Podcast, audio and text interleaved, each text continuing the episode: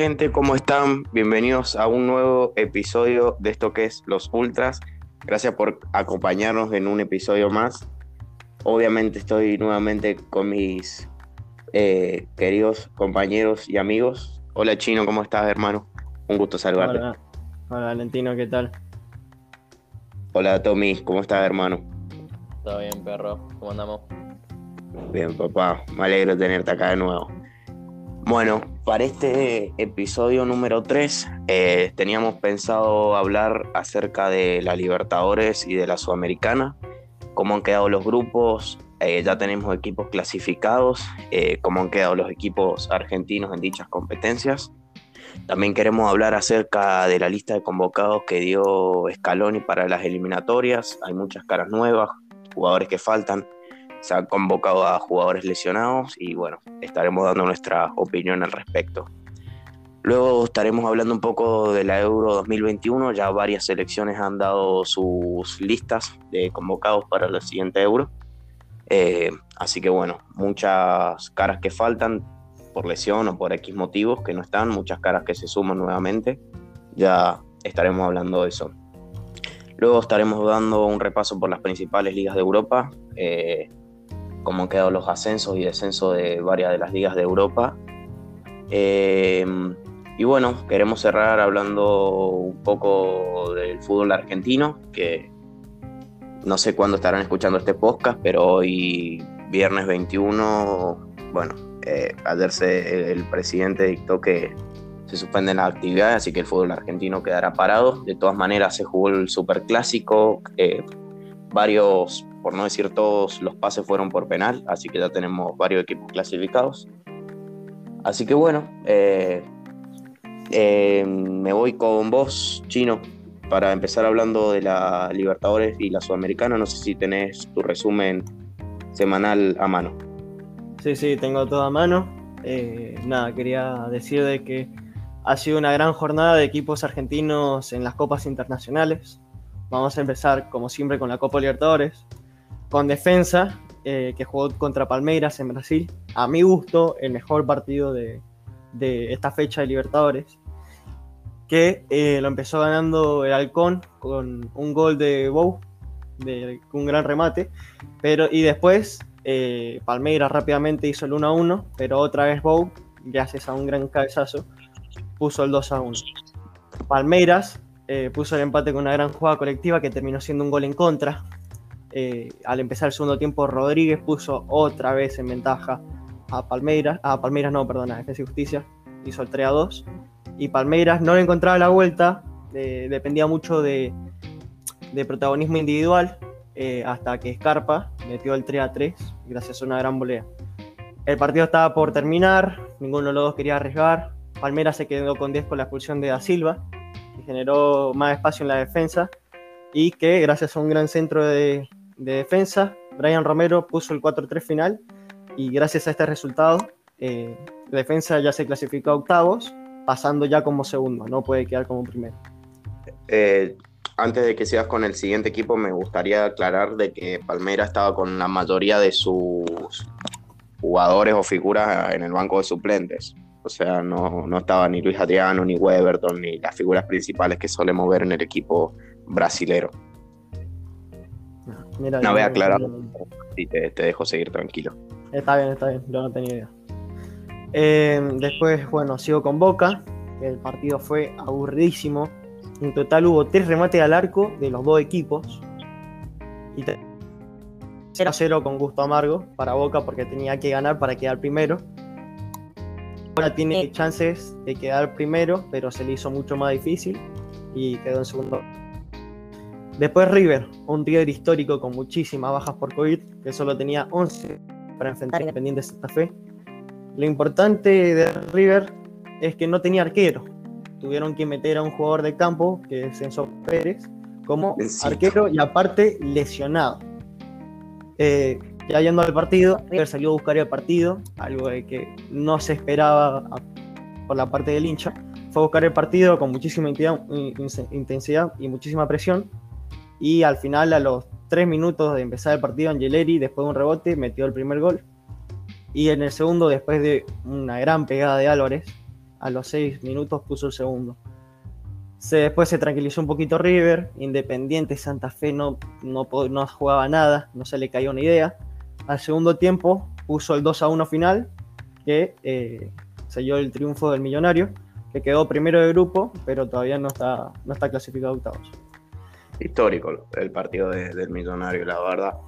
Totalmente. Fueron a por la épica, básicamente. O sea, fue a por la épica y, no sé, yo estaba viendo el partido, de hecho, con, mi hermano y le dije, si hoy River saca un empate, se festeja como una victoria y sin embargo ganó. O sea, la verdad que para sacarse sombrero con, con Sí, sí.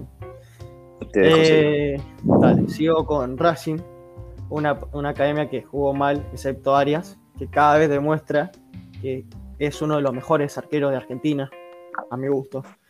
Eh, Sao Pablo era muy dominador, pero un centro que cruzó muy bien Novillo con la cabeza, puso el 1-0 final y Racing ya está clasificado a octavos. Eh, sigo con argentinos, el equipo de Milito fue muy superior al Atlético Nacional de Colombia, pero cada vez que llegaba se topaba con un gran arquero Nacional y en una de las ocasiones le sacaron una pelota en la línea. Pero en el final, precisamente en los 90, Herrera puso el 1 a 0 y gracias a la victoria, el bicho ya se clasificó a octavos. Vélez, el Fortín sigue con paso firme en la Libertadores, ya que a los dos se puso arriba con un gol de Tarragona, pero Vargas, para Unión La Calera, puso el 1 a 1 a los 5 minutos. Y después, gracias a una gran actuación de Teo Almada en todo el partido, eh, puso el 2 a 1 el 2 a 1 final. Eh, Vélez ya está clasificado para octavo de final.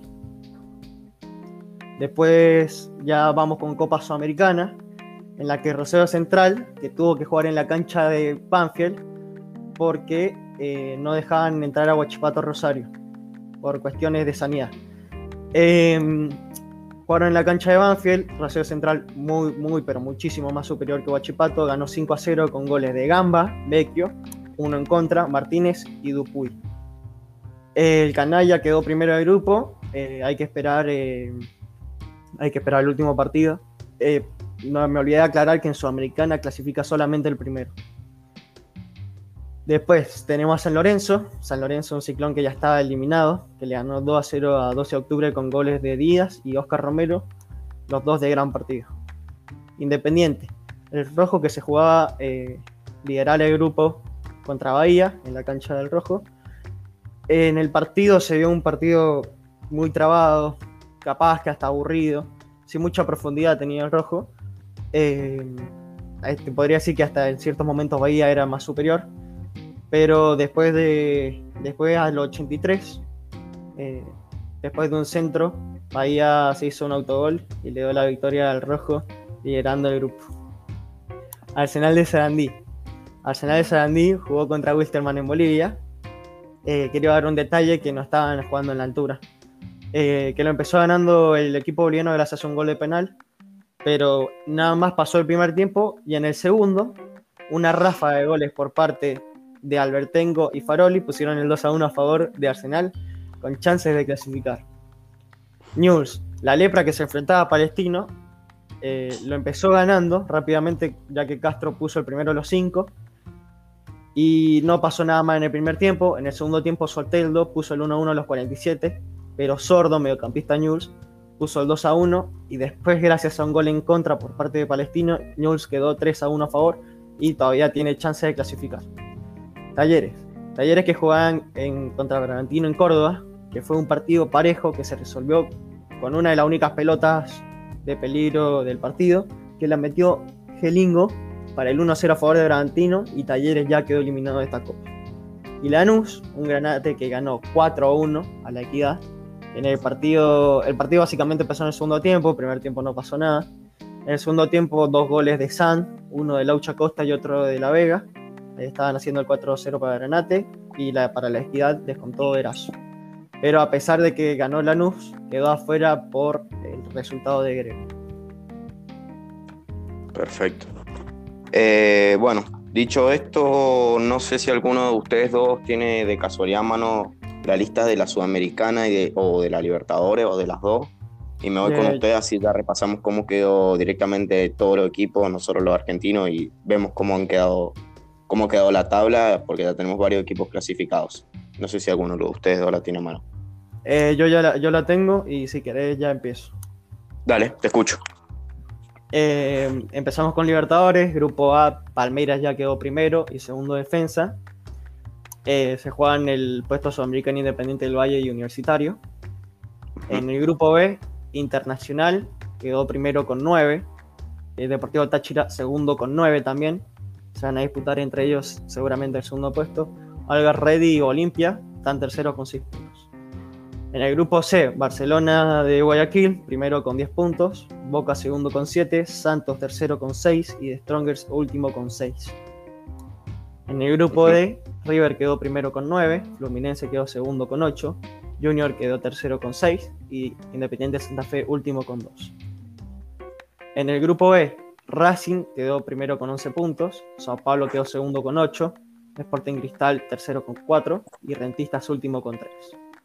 En el grupo F, Argentinos primero y ya va a quedar primero eh, con 12 puntos. Universidad Católica con 6 segundos. Atlético Nacional seis- con 5, perdón, el tercero. Y Nacional de Uruguay con 5 último.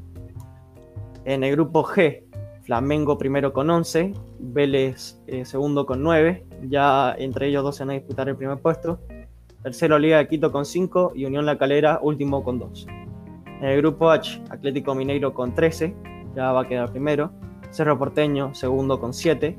América de Cali, último, eh, no, perdón, tercero con cuarto. Y Deportivo La Guaira, último con 3. O sea que, eh, ¿para te queda algún grupo? No, no, no me queda ninguno, ya iba a pasar. O sea que, em, según lo que vos me acabas de decir, hay hasta ahora, o sea, clasificados a octavos son cuatro brasileros, cuatro argentinos y un ecuatoriano. ¿No es cierto? Serían cuatro brasileros clasificados, cuatro argentinos y un ecuatoriano ya con un pie en los octavos de final y bueno, todos se definirán la próxima, en la próxima fecha a los próximos clasificados. Claro, claro. Hay que ver si no se nos pasó alguno, pero me parece que no. Bueno, perfecto. Entonces me, te escucho con la tabla de cómo quedó la sudamericana. La Sudamericana, que solo clasifica el primero. En el grupo A está primero Rosario Central, último San Lorenzo. Eh, en el grupo B, primero Independiente con 11 puntos. Eh, lo sigue Torquay con 8 eh, y Bahía con 8, pero ya es muy difícil que lo alcancen. Grupo C, primero Ceará con 9. Segundo Arsenal de Sarandí con 8. Tercero Bolívar con 6. Eh, seguramente será peleado entre Ceará y Arsenal de Sarandí. En el grupo D, Paranense primero, ya está clasificado. Eh, en el grupo E, Peñarol también, primero, pero le sigue River Plate de Asunción con 10, que le ganó a Peñarol y la sigue ahí de cerquita. En el grupo F, Libertad con 10, Atlético Bonaerense segundo con 9 y Newell's tercero con 7. Eh, Newell's todavía tiene chances, pero ya es muy difícil, ya que tiene que ganar y golear para poder quedar primero. En el grupo G, Emelec primero con 10, Bragantino segundo con 9, Talleres con 5, tercero y cuarto Tolima con 3, ya sin chances de O sea, clasificar Talleres. Ajá, o sea, se va a disputar entre Red Bull Bragantino y los Y Emelec. ecuatorianos. Emelec. Exactamente. Y en Eh, el grupo no H, juegan entre ellos, ¿no? La última eh, fecha. Me parece que sí. A ver, ya te digo. Eh, No, Emelec Talleres. del Melec Talleres. Ajá, mira. Bueno, Y o sea, por Emelec tiene último- que ganar o ganar si quiere asegurarse el puesto en la siguiente ronda. Y lo mismo por el lado de los brasileños. No, para. Ah, claro, claro, claro. Y hay que esperar los resultados de cada uno.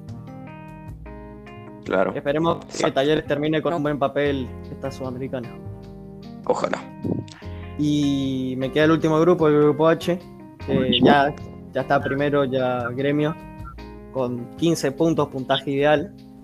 Eh, segundo Lanús con 9, ya no se puede clasificar. Bueno, la Equidad tercero con 6 y Aragua último con 0 y con menos 15 de diferencia. güey. Pésimo. Durísimo. Tirado, amigo. Sí, sí, sí. Eh, ¿qué, ¿Te queda algún grupo? No, no me queda nada. Bueno, perfecto, entonces. Ya dicho esto, nos vamos con lo que habíamos mencionado al principio del episodio, que era hablar acerca de la lista que dio Argentina para las, próximas, eliminatorias. Eh, recordemos, jugamos el, el 3 del mes que viene contra Chile y luego estaríamos jugando contra Colombia el 8. Eh, así que bueno, la lista que presentó Scaloni, si, si les parece la leo entera y después damos nuestra opinión. ¿ah? Eh, yo quería decir una cosa eh, sobre el partido de Argentina contra Colombia, de que ya se está buscando muchas sedes, ya que Colombia no, no puede no puede albergar ese partido. Se está buscando sede en Asunción, en Quito y hasta en Miami. Pero la Conmebol no le gusta mucho esa opción, pero se tiene en cuenta. Bueno. Eh, bueno, dicho esto, ya ahora sí, eh, doy la lista y luego damos nuestra opinión de bueno, las caras nuevas, la sorpresa de jugadores que no están y demás. Empiezo. El huevo Acuña, el Cunagüero, Lucas Alario, Emiliano Buendía, Ángel Correa, Joaquín Correa, Rodrigo de Paul, Ángel Di María, Nicolás Domínguez, Juan Foyt, El Papo Gómez, Nicolás González, Gio Lochelso, Agustín Marchesín, Emiliano Martínez, Lautaro Martínez, Lisandro Martínez, Luca Martínez Cuarta, Messi, Nahuel Molina, eh, Juan Muso, Guido Rodríguez, Cristian Romero, Lucas Ocampos, Nicolás Otamendi, Ezequiel Palacios, José Luis Palomino, Lean Paredes, Germán Pesela y Nicolás Tagliafico. Bueno, si pido la palabra y empiezo yo, eh, me gustaría primero empezar recalcando de que hay, corríjanme si me equivoco, pero creo que hay tres jugadores nuevos que son Emiliano Buendía, eh, el hombre del Norwich City, eh, Nahuel Molina y habíamos dicho Palomino, José Luis Palomino, el hombre del Atalanta. Creo que son los tres nuevos, no sé si, creo que no me dejo ninguno, son los tres que debutarían con la selección, que, o sea que no han estado nunca antes con la selección.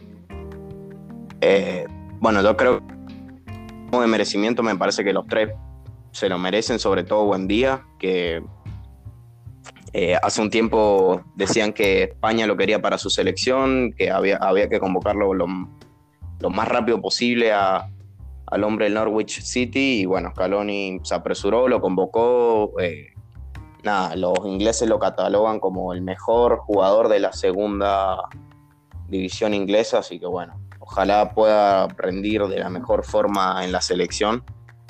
Y nada, eh, eh, por las redes expresó que estaba muy orgulloso, que los sueños se cumplen, así que bueno, se, nota que, está feliz por, por estar en la selección.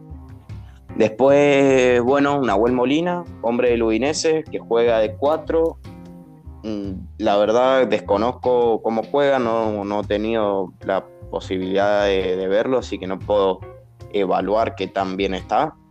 Pero es bueno, un jugador bastante joven, y por otro lado, José Luis Palomino, ya un hombre que tiene cierta experiencia, que tampoco había estado en la selección, pero que también estuvo, bueno, en el Atalanta, en el actual Atalanta que le va bastante, bastante bien y bueno, fue compañero del Papu Gómez hace un tiempo y demás. Así que yo, creo que se lo merece.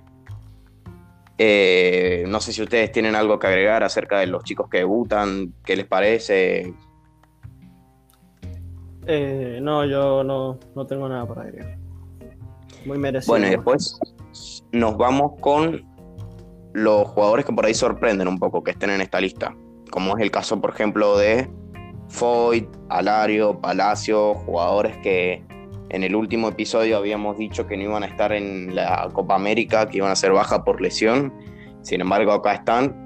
en mi opinión, eh, bueno, yo he visto varios, varios periodistas diciendo que es para que se recuperen con el grupo y demás. Eh, yo lo veo un poco al pedo, sinceramente, porque prefiero convocar, no sé, a Lanzini antes que convocar a Palacios lesionado. Pero no sé, tampoco soy escalón y no sé qué estará pasando por su cabeza. Eh, así que bueno, y después nos vamos a los jugadores que faltan que por ahí acá es donde más podría abrirse el debate porque falta el Tucu Pereira, falta, falta Marcos Senesi, falta Eric Lamela, jugadores que están en la lista de 50 que habíamos mencionado en el primer, en el primer episodio y acá no están. Eh, así que sorprende un poco. Mm, no sé, Artu, para vos, ¿quién falta? ¿Quién crees que merece ir que no está en esta lista? Eh, no, eh, a mí me parece bien. me parece bien, bueno, eso que dijiste recién de Mi Buen Día. También de Nahuel Molina y Palomino. también no me gusta mucho eso de Palacio, Valario y, y que también para mí no, no tendrían que ir, pero a ver, puede llegar a ser una lesión leve y puede ya estar recuperado. Pero hay que esperar, hay que esperar y a ver qué hace Escalón. Claro, según lo, que he entendido yo es que quieren que se recuperen con el grupo, pero bueno, no, no sé. Después en líneas generales, para vos, ¿quién falta? Eh, Marco Senesi no está, Icardi tampoco está, no sé cómo la ves vos a la lista. ¿Quién crees que, quién crees que se, le podía, se le podría agregar a esta lista? Y para mí el que falta es Senesi. El Senesi más que nada porque ha hecho una gran temporada. Eh, se ha visto muy, muy bien en el Feyenoord. Y yo le hubiese dado una chance, pero bueno, eh, al final hay que decir el técnico. No está ni Senesi, Ahora viéndola detalladamente a la lista, el nombre del, gremio de Brasil, tampoco está.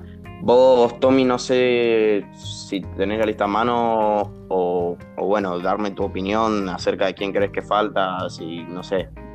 Bueno, yo sé que a vos, Icardi, mucho no te gusta, pero no sé si lo llevaría. ¿Quién crees que sobra? ¿Quién falta? Te escucho. ¿Y Icardi ahora va o no va? No, no va. está. Boludo, tendría que ir para mí. Pero, qué sé yo, eh, esto de llevar jugadores lesionados, lo voy a dar pedo, amigo. Si, si yo voy a hacer un equipo y voy a pelear algo, voy a llevar a jugadores que mínimo puedan correr, culiado. Claro, lo, más fuerte que tengas, ¿no? Lo mismo que decíamos nosotros, o sea, por ahí no, se entiende que, que se lleven jugadores están lesionados. Recordemos, esta la lista de, extranjeros, que jugadores que juegan en el extranjero, faltan los que juegan en el fútbol local, eh, como Armani, Andrade y demás. Eh, así que bueno, no, no sé cómo nos irá. Jugamos con dos selecciones que dentro de todo son bastante fuertes, no son de las más débiles. Eh, de todas maneras, Scaloni en esta eliminatoria le ha ido bien, no ha perdido ningún partido hasta ahora.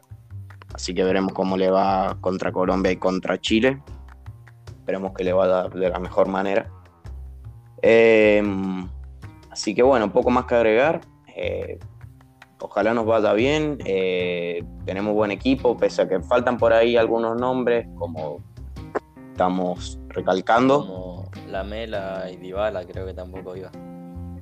Dybala tampoco está, es verdad. Es verdad, es verdad, la joya no está tampoco. Eh, así que bueno, Sí, la Mela tampoco está, y la Mela eso que estuvo en la lista de, 50 para la Copa América, pero acá no está.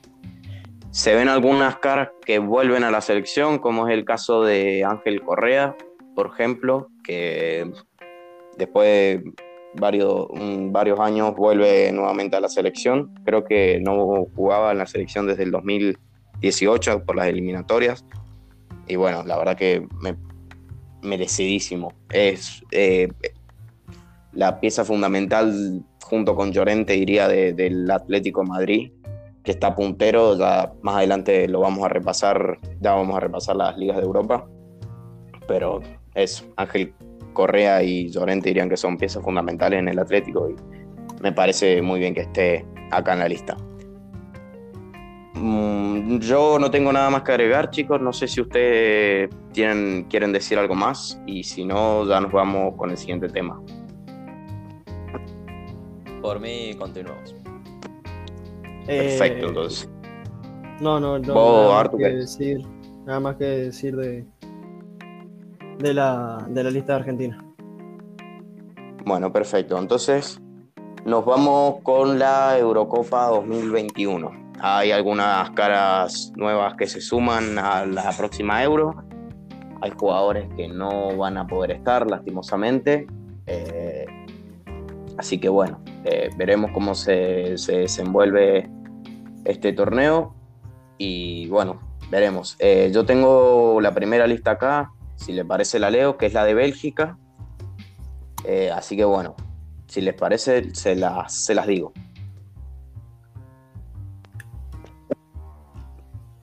Ok, eh, la lista es la siguiente. Julio Maldonado, antes de irme ya con la lista, que es un periodista muy famoso de, España, o Mundo Maldini también se conoce, cataloga a esta Bélgica como la mejor selección belga de la historia del fútbol, esta, de esta Euro. Así que bueno, veremos eh, cómo le va. Eh, arqueros, Thibaut Courtois del Real Madrid, Miñolet del Brujas y Matt Sells del Estrasburgo. Eh, acá ya nos encontramos con la primera baja, que es la de Castells. El arquero belga del Wolfsburgo se queda fuera de la Euro por lesión. Bastante buen arquero, tenía un muy buen presente. Eh, así que bueno, no puede entrar lastimosamente, lastimosamente en esta Euro. Y bueno, se, la pierde ya es la primera baja importante. Eh, nos vamos con los defensores. Tommy Aldel, Toby Alderweider Boyata, Denayer, Thomas Vermalen y Jan Bertongen.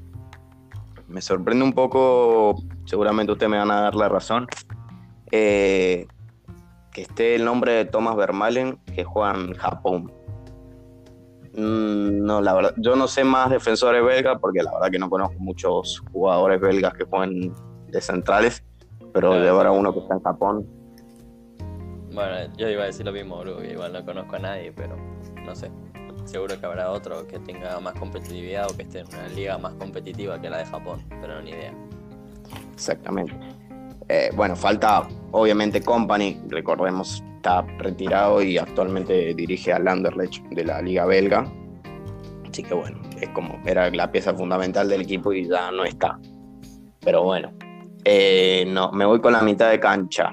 Centrocampistas. Castañe del Leicester, Chadley, Yannick Carrasco, Kevin De Bruyne, Den Donker, Torgan Hazard, Tomás Menier, Dennis Praet, Tielemans, Hans Van Aken y Axel Witzel. Eh, acá yo diría que no falta nadie. Mm, Sí, por ahí podría estar Nicolan, pero bueno, recordemos que se retiró de la selección belga luego de no estar en la lista definitiva del Mundial 2018 y de un paso al costado, así que por eso no está en, esta, en esta lista de Bélgica. De todas maneras tiene una buena mitad de cancha Bélgica, tiene mucha velocidad, mucha fuerza, así que bueno, veremos. Después adelante, que yo creo que es el punto más fuerte de Bélgica, que está Batshuayi, Benteke, Doku, Hazard, Eden Hazard, Romelu Lukaku, Mertens y Trossard. Acá probablemente es donde hace más desastre Bélgica. Tiene jugadores muy fuertes como son Lukaku, eh, Benteke, tiene jugadores muy rápidos como son por ahí Batshuayi, Doku, eh, Hazard, que ojalá se recupere bien y llegue de la mejor manera a, la Euro. Y bueno, yo por ahí, si tuviera que decir a alguien que falta, diría que falta Januzaj, el hombre de la Real Sociedad. Pero por lo demás diría que no, que está bastante bien, está bastante completa esta, esta selección belga, de la cual se espera mucho de ellos. No sé, Artu, si vos tenés algo que agregar y si no, ya me voy directamente con la próxima selección. No, la verdad que, bueno, no tengo mucho que agregar, nomás, bueno, esperemos que Hazard recupere su mejor nivel. Eh, y hay muy buenas expectativas sobre esta selección belga que esperemos de que haga un gran papel en esta Eurocopa. Veremos. Luego nos vamos con Francia, la campeona del mundo, eh, que bueno, eh, tiene un equipazo, ahora lo vamos a estar repasando. Eh, así que bueno, Empecemos con los arqueros que son Hugo Lloris, Mandanda y Mañán. Eh, bueno, nada más que agregar, eh, tres arquerazos, por ahí faltaría Ariola, pero yo creo que hoy por hoy Mañán, el hombre del Lille, es mucho más que Ariola. Así que me parece bien que estos tres arqueros me parece excelente que estén. Defensores: Diñé, Dubuis, Lucas Hernández, Kimpembe, Cundé, Lenglet, Pavard, Barán y Sumá. Acá, bueno, nos encontramos una cara por primera vez, o sea, va a competir por primera vez con su selección, que es la de que es la cara de Cundé, el hombre del Sevilla, va a competir por primera vez con su selección en un torneo oficial, eh, de muy buen momento en el Sevilla. A mí, por ejemplo, me sorprende que esté el del Barça. Yo creo que podría estar, eh, no sé si Laporte del, del Manchester City, aunque se rumorea que Laporte podría ir para la selección de España. Pero no sé, a mí no sé cómo lo ven ustedes. Yo no creo que el Englet eh, tenga un buen presente como hoy para ir a la Euro. No sé, Artur, vos cómo lo ves. Eh, no, a mí lo mismo que vos, a mí el inglés no me parece un central de garantías. Me parece mucho mejor Laporte. Eh, en realidad no sé si Laporte debe tener algo, alguna lesión, pero porque si no, no se entiende por qué no está convocado con Francia. Eh, y nada, eso mismo. ¿Vos, Tommy, tenés algo para decir?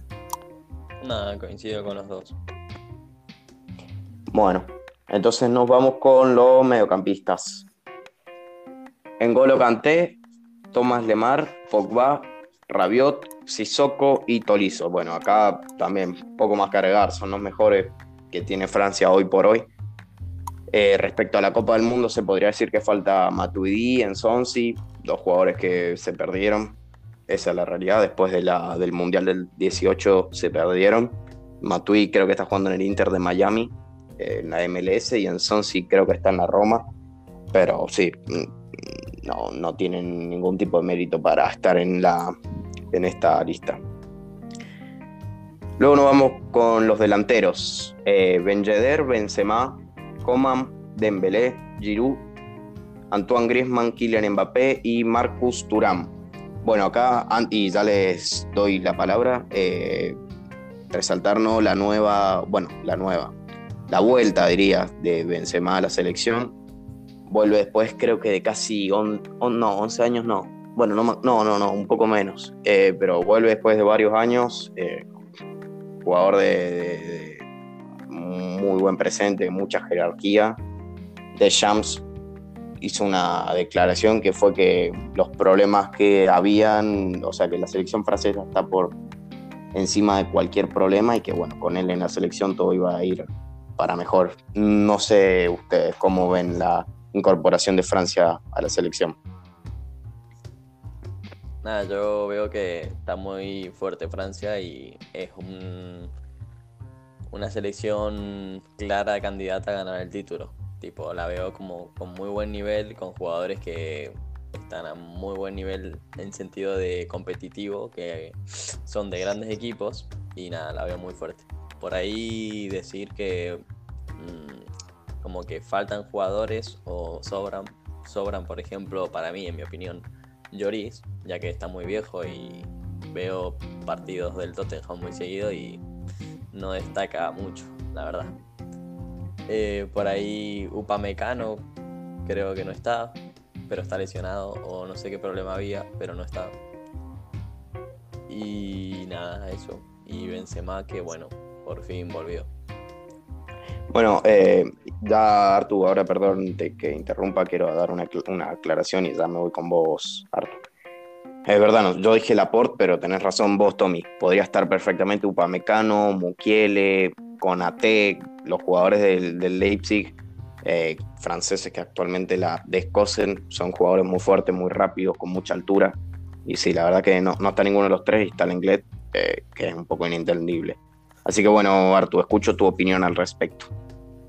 No, no, lo mismo. Eh, yo no comparto eso, ni el Tommy de Lloris. pero todo lo demás sí, comparto lo de ustedes sobre la defensa, el campo.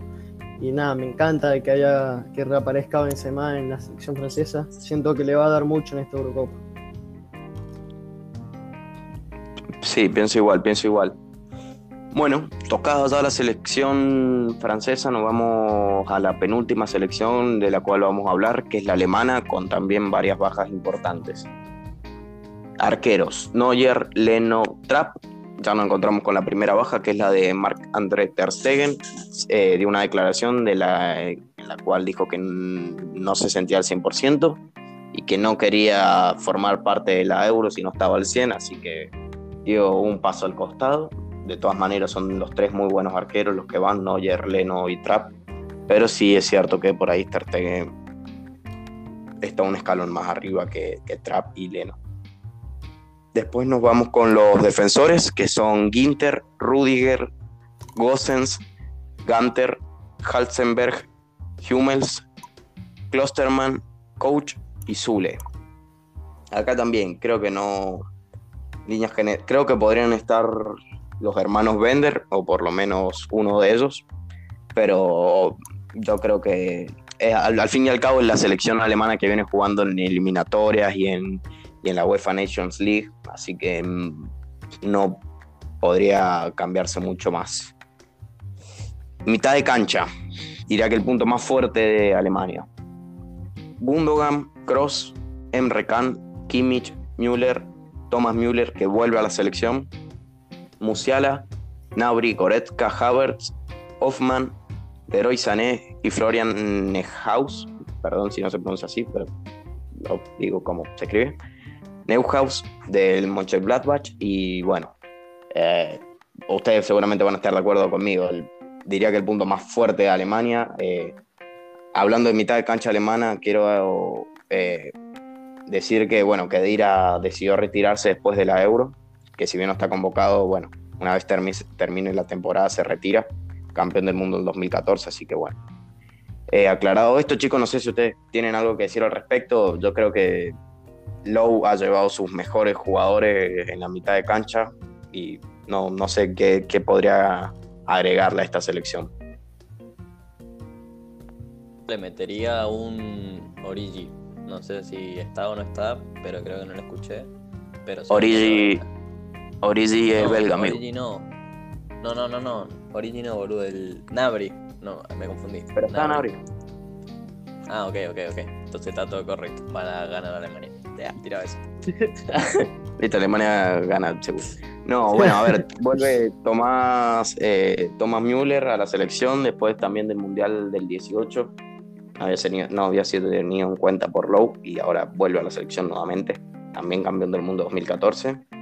Y bueno, eh, la, cara nueva sería la de Musiala, el joven, joven media punta del Bayern, que bueno, forma parte de la lista de Lowe eh, así que bueno, no sé, Artu, si vos tenés algo que agregar.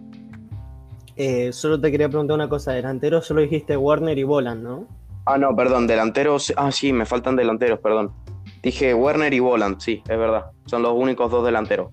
¿Por qué? Porque falta eh, uno que sería Marcos Royce, que, bueno, dio un paso al costado también con la selección por el mismo que Ter dijo que había sido un, año muy cargado para él, según la conferencia que dio, que fue una temporada muy dura, que por suerte se resolvió de la mejor manera para, para él, porque recordemos ganó la Copa de Alemania.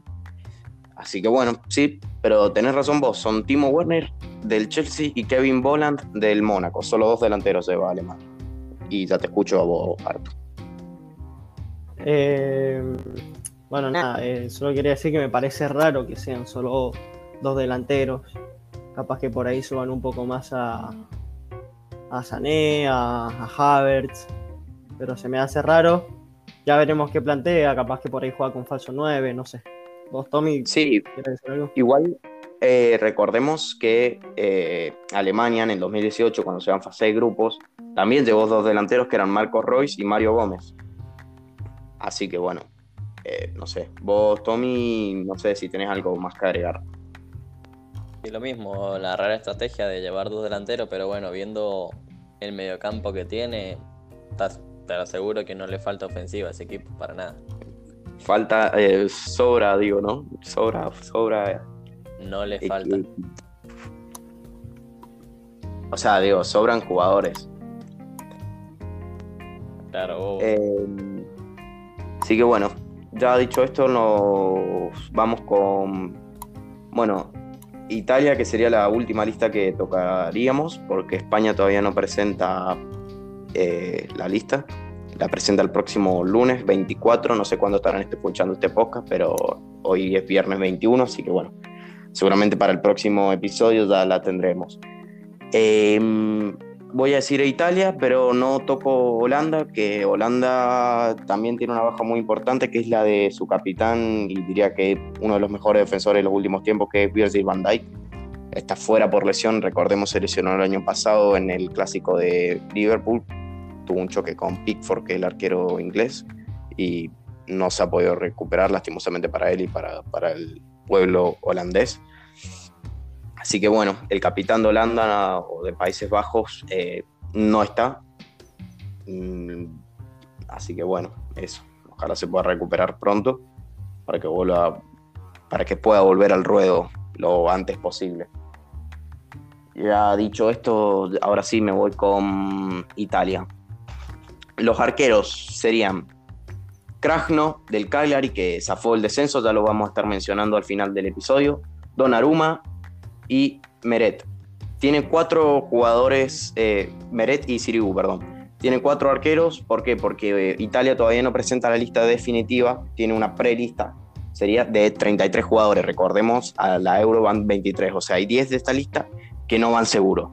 Defensores, Acerbi, Bastoni, Braghi, Bonucci, Cellini, Di Lorenzo, Florenzi, Lazzari, Mancini eh, y Spinazzola y Ah, y acá hay uno más que es Rafael Toloy, del Atalanta. Eh, centrocampistas también, diría que el punto más fuerte de Italia, Varela, eh, del Inter, Castrovilli de la Fiorentina, Cristante de la Roma, Locatelli del Sassuolo, Pellegrini de la Roma, Pesina del Atalanta, Sensi del Inter y Berratti del PSG. Y los delanteros, y ya con esto cerramos, serían Velotti del Torino, eh, Berardi del Sassuolo, Bernardeschi de la Juve, Chiesa de la Juve, Grifo del Freiburgo, Inmóvil de la Lazio, Insigne del Napoli, Moiskin del PSG, eh, Mateo Politano del Napoli y Raspadori del Sassuolo. También muy buenos delanteros los que tiene Italia. Eh, así que de todas maneras tiene un grupo relativamente accesible para lo que es Italia, así que yo creo que no va a tener mayor complicaciones el cuadro italiano. No sé, Artu, si vos tenés algo que agregar. Eh, no, la verdad que presenta, bueno, perdón, es provisional, pero tiene grandes jugadores metidos en esa lista de Italia. Se, espera un gran papel de Italia, ya que estos últimos años eh, se podría decir que fracasó no entrando al Mundial eh, y teniendo malos resultados. Y nada, que se espera un gran papel de Italia y, y eso nomás. ¿Vos, Tommy, querés decir algo? Eh, nada, que se me hace raro no ver a Buffon. Y, y nada, y puede ser bueno esto que decís vos, que vayan renovando ya la plantilla para ver si tienen mejores resultados. Aunque siguen con mucha veteranía como son Bonucci, Chiellini y bueno, otros más. Pero bueno, poco a poco esperemos que vayan a mejor. Eh, bueno, falta el hombre del, Chelsea, el lateral Emerson, y faltaría también Saniolo. Los dos están afuera por lesión. Diría que lo que más van a sufrir es, la parte de Saniolo porque es un jugador muy, muy importante para Italia, para la Roma también, así que bueno, veremos. Eh, la Euro va a estar muy linda, va a estar muy peleada, así que bueno, quedará a esperar cómo, cómo se desenvuelve. Sí, Artur. Eh, no sé si capaz me estoy equivocando, pero Jorginho, el del Chelsea, ¿no es italiano? Sí, Jorginho sí. ¿No está? No. Opa. No, no. Mira. Fui porque me acordé de del Chelsea. No está Jorginho. Capaz que por lesión. No Uh, uy, sí, no, va, no sé si será por lesión o por decisión del técnico, pero capitán del Chelsea muchas veces. Y no, no está, es verdad. No, la verdad que desconozco. Por lesión no creo, porque me pareció verlo en alguno de estos partidos de esta semana. ¿eh? Claro, eh, si no recuerdo mal, hizo un gol de penal el otro día al Leicester City. en la Premier League, que ganó el Chelsea 2-1 y hizo un gol el de penal, así que no creo que sea por lesión. Debe ser por decisión del técnico, claramente. Debe ser, claro, por decisión del técnico. sí. Así que bueno, ya cerramos eh, el tema de la Euro, pero nos quedamos en Europa para hablar de las principales ligas de Europa. Eh, muchos equipos que han ascendido, otros que no han tenido una buena campaña y han bajado a la segunda división. Eh, tuvimos un campeón en Turquía, que la liga turca cerró muy apretada, con un Besiktas que salió campeón gracias a un gol de diferencia. El Fenerbahce y el Galatasaray tenían los mismos puntos, pero salieron campeones por tener un solo gol a favor, que lo hizo Nemanja Vidic, eh, Vida, perdón, eh, jugador de, de Croacia. Así que bueno, Dicho esto, Tommy, me voy con vos. Eh, ¿Cómo estarían quedando los puestos de las principales ligas de Europa? ¿Quién estaría yendo a Champions? Eh, ¿Y quiénes estarían descendiendo y ascendiendo? Decime qué ligas tenés a mano y ya me voy con vos. Perfecto, mira, en Italia, eh, para empezar, tenemos, bueno, el campeón fue el Inter de Milán y los que van ahora mismo eh, a Champions son el Inter, el Atalanta, el Milan y el Napoli. Y la Juve ahora mismo se encuentran en la quinta posición y ahora mismo iría a la Europa League solamente. Y falta una fecha, ¿no? Exactamente, queda el último partido que bueno, ahí se puede definir todo y está a un punto de entrar a la Champions, pero bueno, tiene que conseguir esa victoria. Claro, ganar o ganar. Eh, así que bueno. Yo, yo quería decir Sí, nomás sí. que este fin de juega el, el Atalanta contra el Milan. Es un duelo entre el segundo y el tercero, que sí, eh, seguramente el resultado beneficiará a la Juventus. Veremos. Eh, dicho esto, Tommy, no sé qué otra liga tenés ahí a mano. Que Tenemos me- la francesa, la Ligue 1, Perfecto, te eh, escucho. que bueno, eh, todavía no se ha definido el campeón, se va a decir todo en la última fecha porque tenemos al Lille en primera posición con 80 puntos y un punto por debajo al PSG. Por lo que nada, estos dos equipos se juegan el campeonato en la última fecha. Perfecto. Eh, estos dos equipos también serían los que irían clasificados a Champions de forma directa. Y después tenemos en tercera posición al Mónaco, que iría a la Europa League. Y nada, eso es todo. De la francesa. Perfecto. Eh, nos vamos con la siguiente, la siguiente competición, te escucho. Genial. Eh, como tercera tenemos a la Bundesliga. eh, como el campeón ya fue decidido hace mucho, que fue el Bayern de Múnich. Y los que se clasifican ahora mismo, eh, bueno, ahora que veo la, la puntuación, es de forma definitiva. Los clasificados a Champions son el Bayern de Múnich, el Leipzig, el Dortmund y el Wolfsburgo.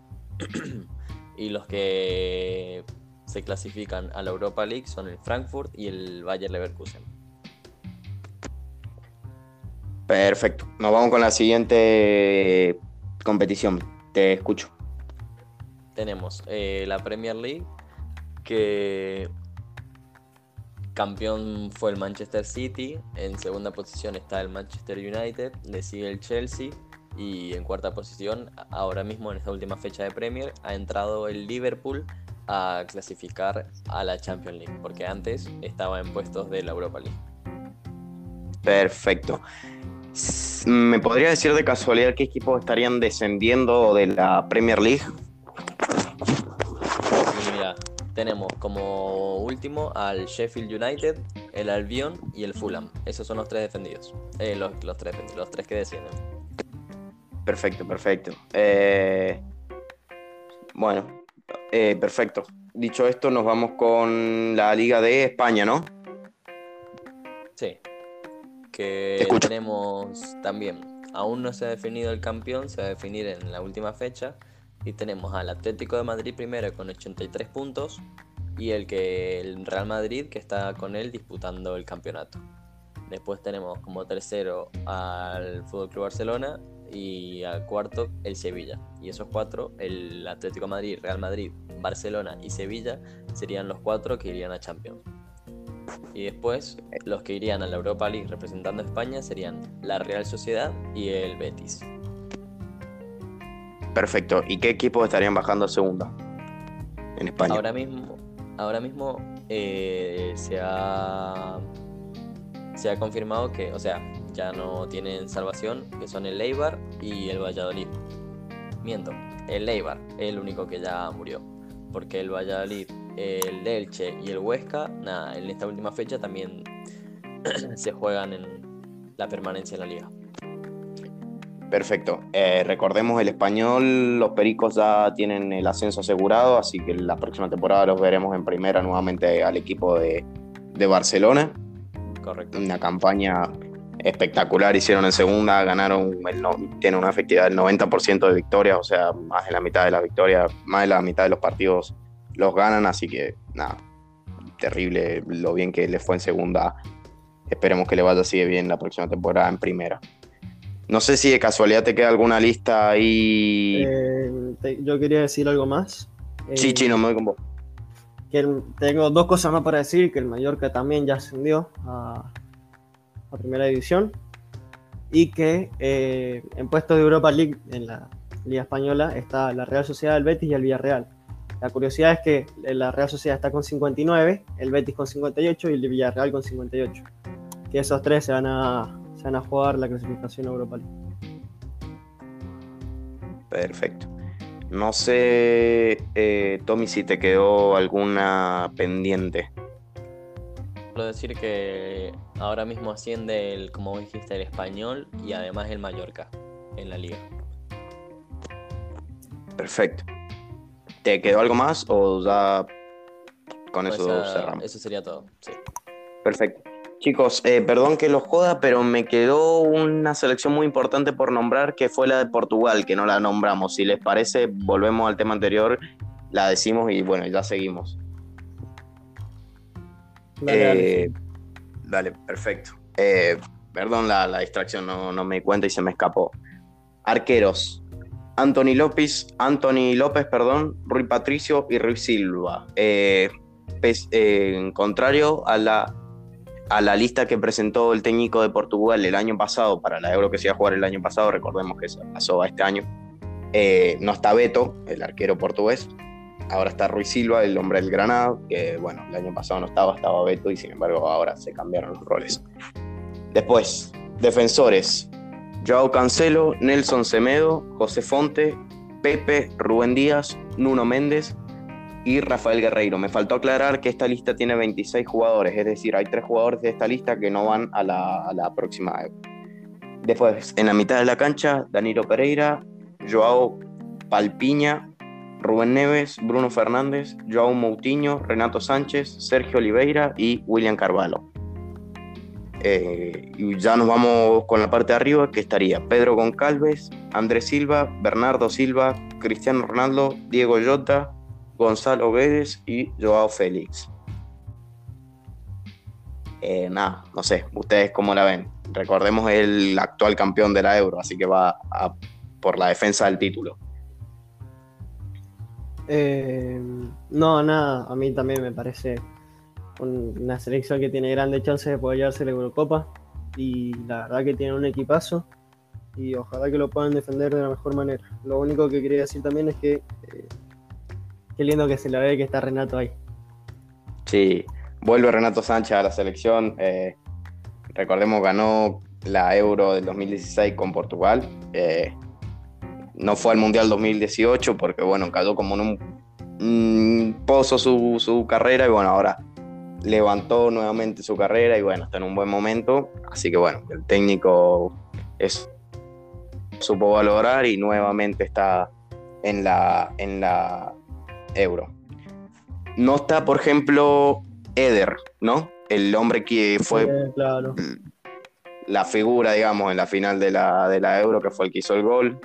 Eh, y no está ahora el Morocho. Eh, así que bueno, no va a estar el héroe de la, de la final de París. Tommy, no sé vos si tenés algo que, que agregar a esta lista. Eh, nada, lo mismo, que me alegro de que haya vuelto Renato, el antiguo Golden Boy, así que nada, muy contento. Y respecto a que si van a poder mantener el título, en mi opinión no, ya que el grupo es muy jodido con Alemania y Francia. Francia. Y bueno, la poderosa Hungría, que hay que tener cuidado. Eh, y nada, para mí que no, que no se la van a poder aguantar, que veo con más chance de ganar a otras selecciones. Cuidado con Hungría que muerde.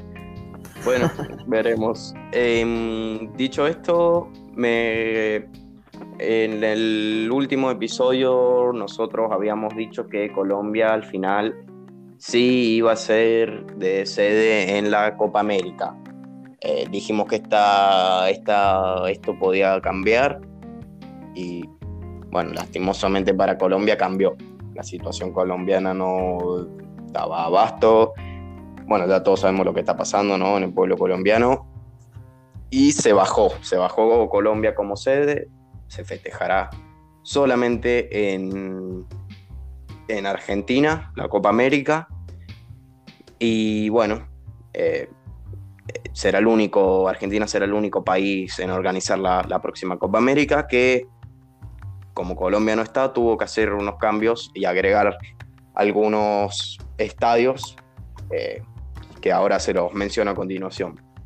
Serían el Estadio Único de La Plata, el Monumental, la Bombonera, el Malvinas Argentinas, el Mario Alberto Kempes, Estadio Único Santiago del Estero, el Libertadores de América y el San Juan del Bicentenario. Nada, eh, poco más que agregar. Eh, lastimosamente no se va a poder hacer en Colombia. Eh, era una copa que iba a festejar, recordemos, en Colombia y Argentina, pero bueno, no. En el episodio pasado habíamos dicho que, que habían dicho que sí, que, pero que esto podía cambiar y bueno, ya lastimosamente es un no y parece que es un no definitivo. De, Colombia había pedido que se, que se aplace la Copa América, pero la Conmebol no, no le dio el visto bueno, así que bueno. Nada, eh, quedará a esperar y a ver cómo se, cómo se, cómo se organiza, cómo se da la próxima Copa América, que bueno, ojalá la pueda levantar Argentina.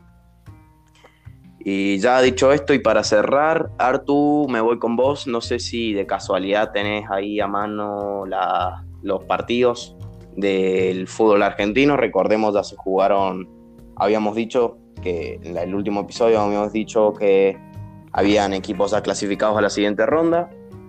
Bueno, finalmente se dieron los cruces, ya tenemos equipos clasificados a las semifinales la gran mayoría, por no decir todos, creo que pasaron por penales a la siguiente ronda. Así que bueno, eh, me voy con vos, Chino, y bueno, que, dame tu opinión al respecto de cómo viste cada uno de los partidos. Eh, dale, empiezo entonces. Eh, estudiantes contra Independiente. Independiente que, bueno, se tuvo que meter atrás porque le sacaron roja a Tomás Ortega.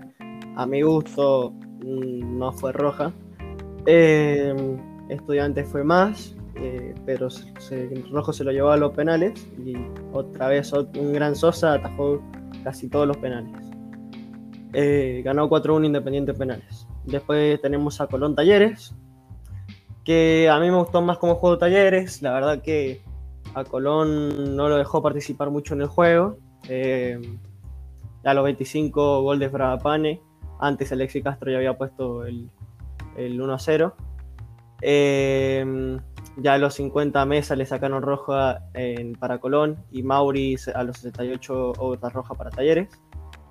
Eh, bueno, Talleres siendo superior no pudo pasar por penales ya que ganó Colón 5-3. Después tenemos el Vélez Racing, que fue un partido igualado, eh, con mucha ida y vuelta. 0 a 0 terminó el partido. Eh, y ganó Racing 4 a 2 por penales. Y por último nos queda el superclásico, el Boca River, que a los 11 minutos, eh, ah, perdón, se me pasó, es que River también todavía tenía bajas de COVID, por lo que tuvo que jugar un equipo más o menos eh, suplente. Amateur, ¿no? Claro. claro. Y Debutante, bastante el, debutantes. Bastante debutantes. Y bueno, en el arco eh, Díaz, que la me gustó, la verdad lo hizo bien. Que ya a los 11 del primer tiempo Tevez puso el 1-0 de cabeza nada para hacer para el arquero River. Y a los 68 del segundo tiempo ya Álvarez cabeció y metió el 1 1, que lo llevó a penales. que Boca fue más certero en los penales y ganó 4 a 2. Y ya se confirmaron los cruces, que quedaría así. Independiente jugaría contra Colón y Racing jugaría contra Boca. Perfecto. Eh, bueno, eso. Vivimos un superclásico por ahí, se podría decir un poco distinto, con varios debutantes por el lado de River. Una Arandías que debutaba en el arco del millonario y dentro de todo lo hizo bastante, bastante bien. Eh, diría que fue la figura por el lado del equipo de, de Gallardo. Eh, nada, e incluso hasta atajó un penal en la tanda de penales que Cardona lo quiso cancherear al, pibe y salió boludeado él. Eh, así que bueno, veremos cómo, cómo se desenvuelven los próximos partidos. Todos los partidos se, se, resolvieron por, por, los 12 pasos, por el punto penal. Así que bueno, Tommy, yo no sé vos cómo viste el Superclásico, si tenés algo que agregar. Nada, lo que dijiste vos del guachín que debutó en el arco, figura del partido. Y nada, por ahí un poco lamentable de parte de Boca no poder haberse llevado el partido de forma directa, que tuvo que llegar a los penales contra un equipo inferior. Te gustó o no, son debutantes, gente guachines que era su primera vez. Y nada, bro, pero al final se pudieron llevar la victoria y nada. Y el que la picó en el penal, tremendo Gil. Sí, Cardona, el colombiano tenía que ser. Eh, así que bueno. Eh, lastimosamente no se van a poder jugar las semifinales de la Copa de la Liga porque, bueno, lo habíamos dicho, ¿no? Argentina volvió a fase 1. Eh, de hecho, dio un comunicado vía Twitter la Liga Profesional de Fútbol, que es el siguiente, que dice, la Liga Profesional de Fútbol de la AFA adhiere a la política de resguardo de la salud pública determinada por las autoridades nacionales y decidió suspender y reprogramar los partidos semifinales y final de la Copa de la Liga. Ah, eh, o sea, tendremos que esperar para saber quiénes avanzan a la final. Eh, así que bueno, tocará esperar. Eh, son las medidas que ha dictado el gobierno. Así que bueno, en buena hora, igual de todas maneras que el fútbol argentino adhiera una decisión bastante importante. Y bueno, de todas maneras los equipos argentinos que están en, copas internacionales seguirán eh, estando en actividad. Y poco más que agregar. No sé si ustedes tienen algo que decir al respecto y ya vamos a ir cerrando este, este podcast número 3. Nada, por mí ya estaría todo correcto. Vos, Artu, tenés algo que. No, no, bueno. por parte lo mismo. Yo creo que ya tocamos todos los temas y nada. Bueno, entonces vamos a ir cerrando este episodio número 3. Chicos, muchas gracias nuevamente por acompañarme en esta nueva semana. Eh, no sé, Tommy, si tenés algo más que decir. Nada, eh, espero que les haya gustado mucho, que nos sigan por nuestra cuenta de Instagram y que nos comenten por ahí temas deportivos que quieren que hablemos o cualquier otro aspecto relacionado con el deporte. Exactamente. Vos, Artu, y ya terminamos. Si tenés algo que decir. Yo por mi parte, nada, quería agradecer eh, por estar en el programa y nada, desearle un buen fin de a todos. Bueno, ya dicho esto, ahora sí, audiencia, los dejamos. Muchas gracias por sumarse y coparse nuevamente a esta nueva semana de estos que los ultras. Muchas gracias chicos por acompañarme también ustedes. Eh, y nada, eh, nos encontraremos el viernes que viene. Y bueno, que tengan una excelente semana. Así que nada, muchas gracias a todos por estar del otro lado. Nos estaremos viendo. Chao, chao, un saludo. Adiós, cuídense.